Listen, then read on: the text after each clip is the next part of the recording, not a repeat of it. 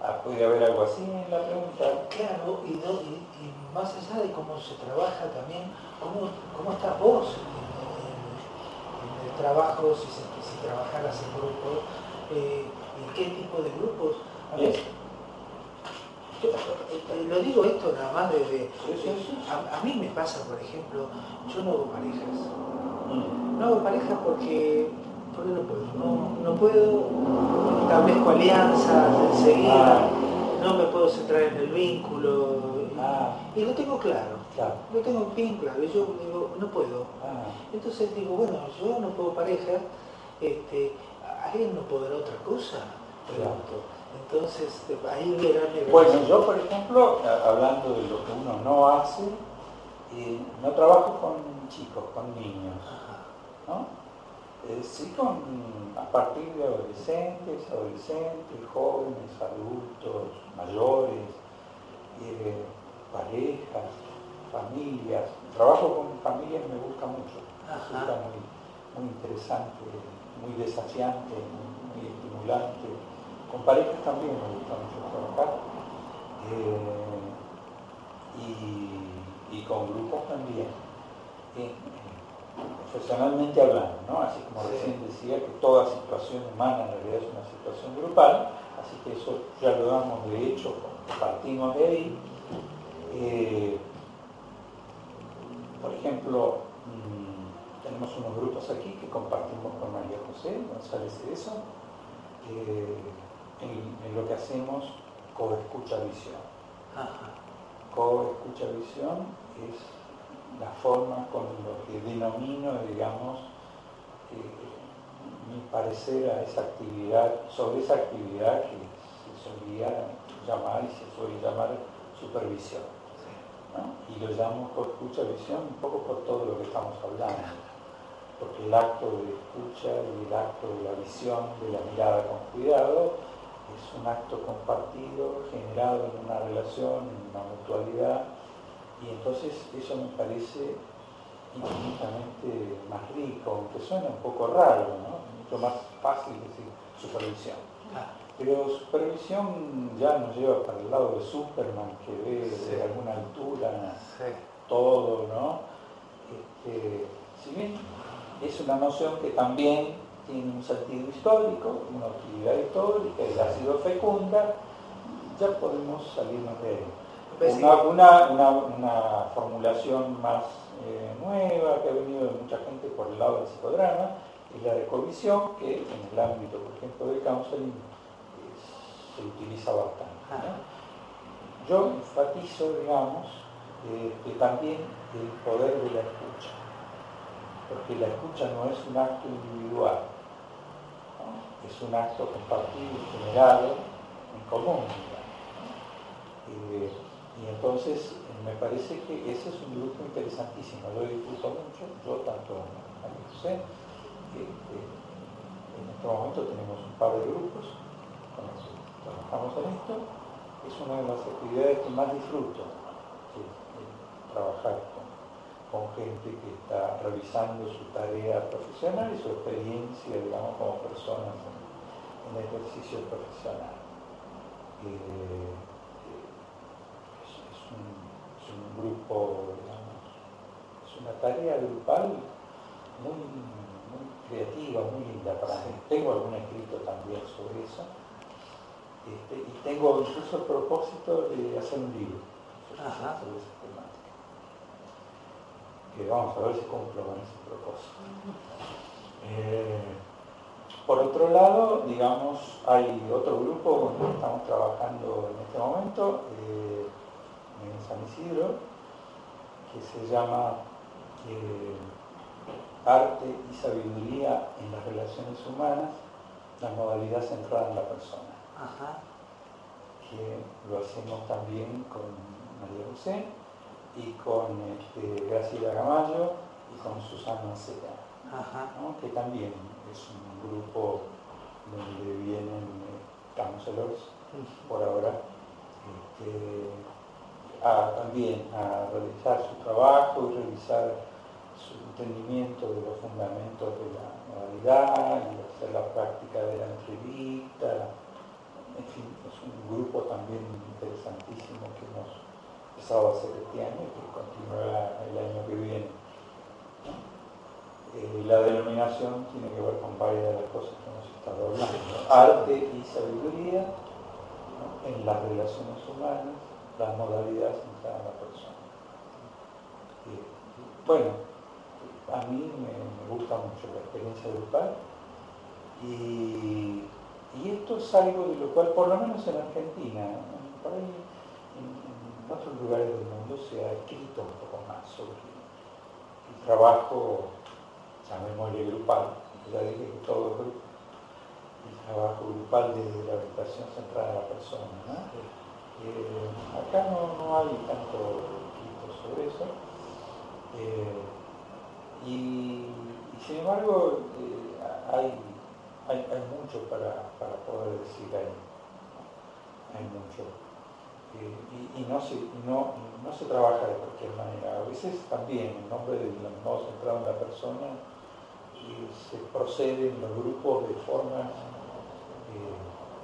que yo no, compartiría, no, lo haría así.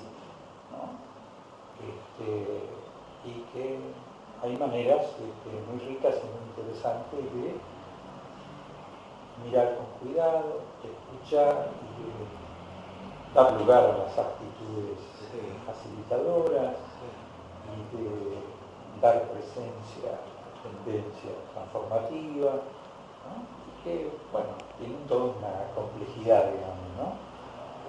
Pero bueno, ese es el arte y hay mucho ahí por, hacer y no hay mucho conocimiento ni mucha discusión en el ámbito, digamos, que se mueve en nombre de ACP. No hay mucho, mucho conocido sobre eso. ¿no? Si bien hay enseñanzas, pero no hay mucho texto.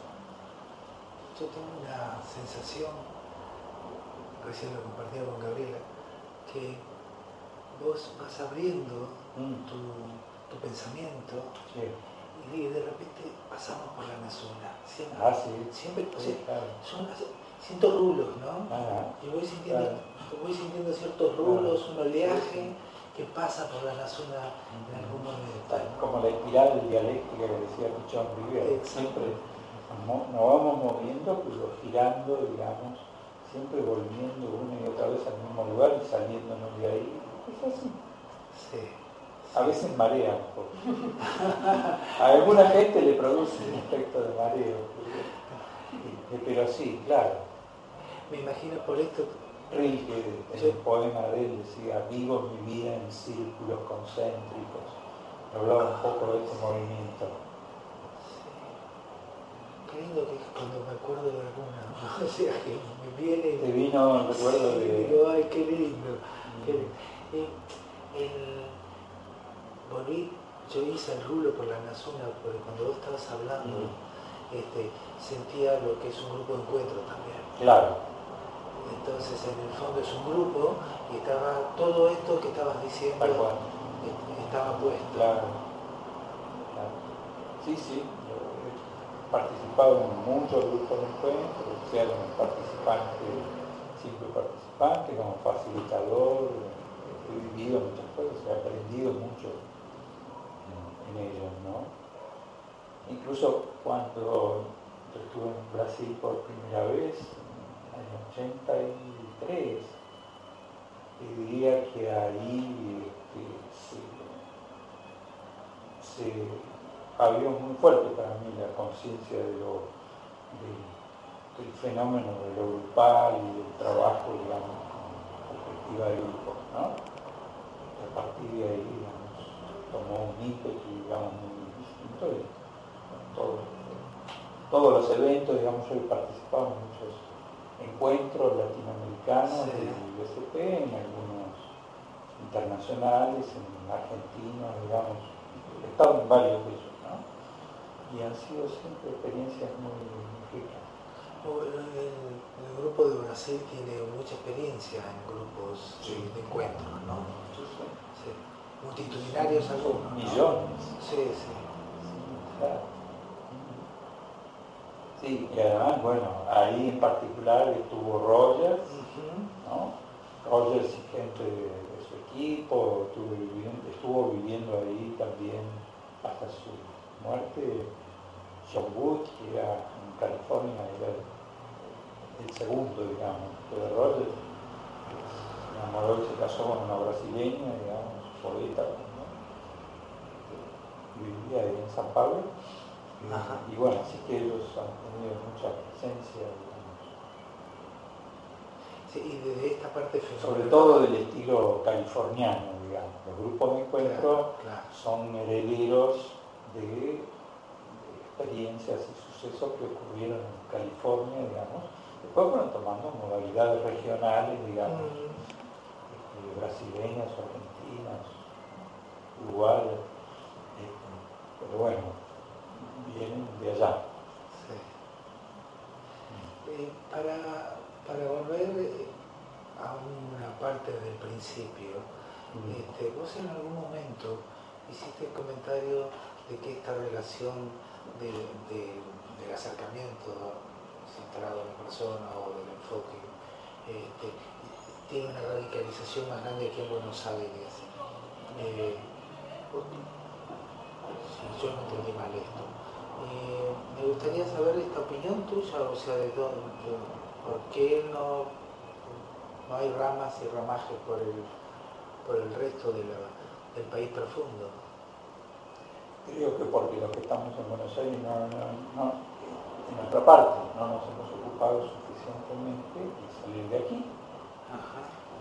Eh, alguna vez lo hemos hecho, hemos hecho actividades, por ejemplo, un encuentro latinoamericano se llamó Entre Raíces y Alas, este, lo hicimos en Córdoba, ¿no? Eh, y esto era porque queríamos irnos de aquí de Buenos Aires y abrir otros espacios y que gente de otros espacios este, se acercara a lo nuestro, entonces nos fuimos para Córdoba, este, hemos invitado a gente Juan, de San Luis, eventualmente han concurrido gente de otras provincias eh, a actividades que hacíamos aquí, está la gente del Mar del Plata, digamos, acá es mucho más cercana, ¿no? Sí, sí. Este, pero creo que es un problema histórico, es el problema de cómo la Argentina queda atrapada en Buenos Aires. Sí. Eh, para bien y para mal, digamos, ¿no? Y eh, las actividades como estas no escapan eh, a esa cuestión histórica, ¿no? Pero no hay ningún motivo para que no lo hagamos. De hecho, cuando hemos organizado encuentros argentinos, yo he estado en la organización de muchos de ellos, ese es el último en el cual yo tuve que ver con la organización necesitamos libertad, creatividad, espíritu, pasión del FP. Este, queríamos, queríamos hacer actividades fuera de Buenos Aires. Yo siempre, por ejemplo, soñaba con hacer uno en Misiones, ahí cerca de las cataratas, este, o en Cuyo, en la región de Cuyo. Eh, la verdad que sería, sería fantástico, pero bueno. Y por otro lado, eh, debe haber algo también en esos lugares, en esas gentes, algo que, no sabría bien qué, porque tendría que tratar con estar cerca de ellos para, para saber que probablemente son pocos, o se sienten pocos entre ellos, entonces no se sienten con suficientemente fuerza para organizar eventos. Este, o tal vez pueden haber tenido malas experiencias con gente que fue de aquí, que también. La verdad no, lo sé bien, pero supongo que es un desafío y que el desafío es superar cierto ombliguismo, digamos, que uno puede tener por aquí, de mirarse entre los que están, entre los que parece que están más cerca. Claro, hay una parte también. Debe ser una cuestión de dificultad de apertura.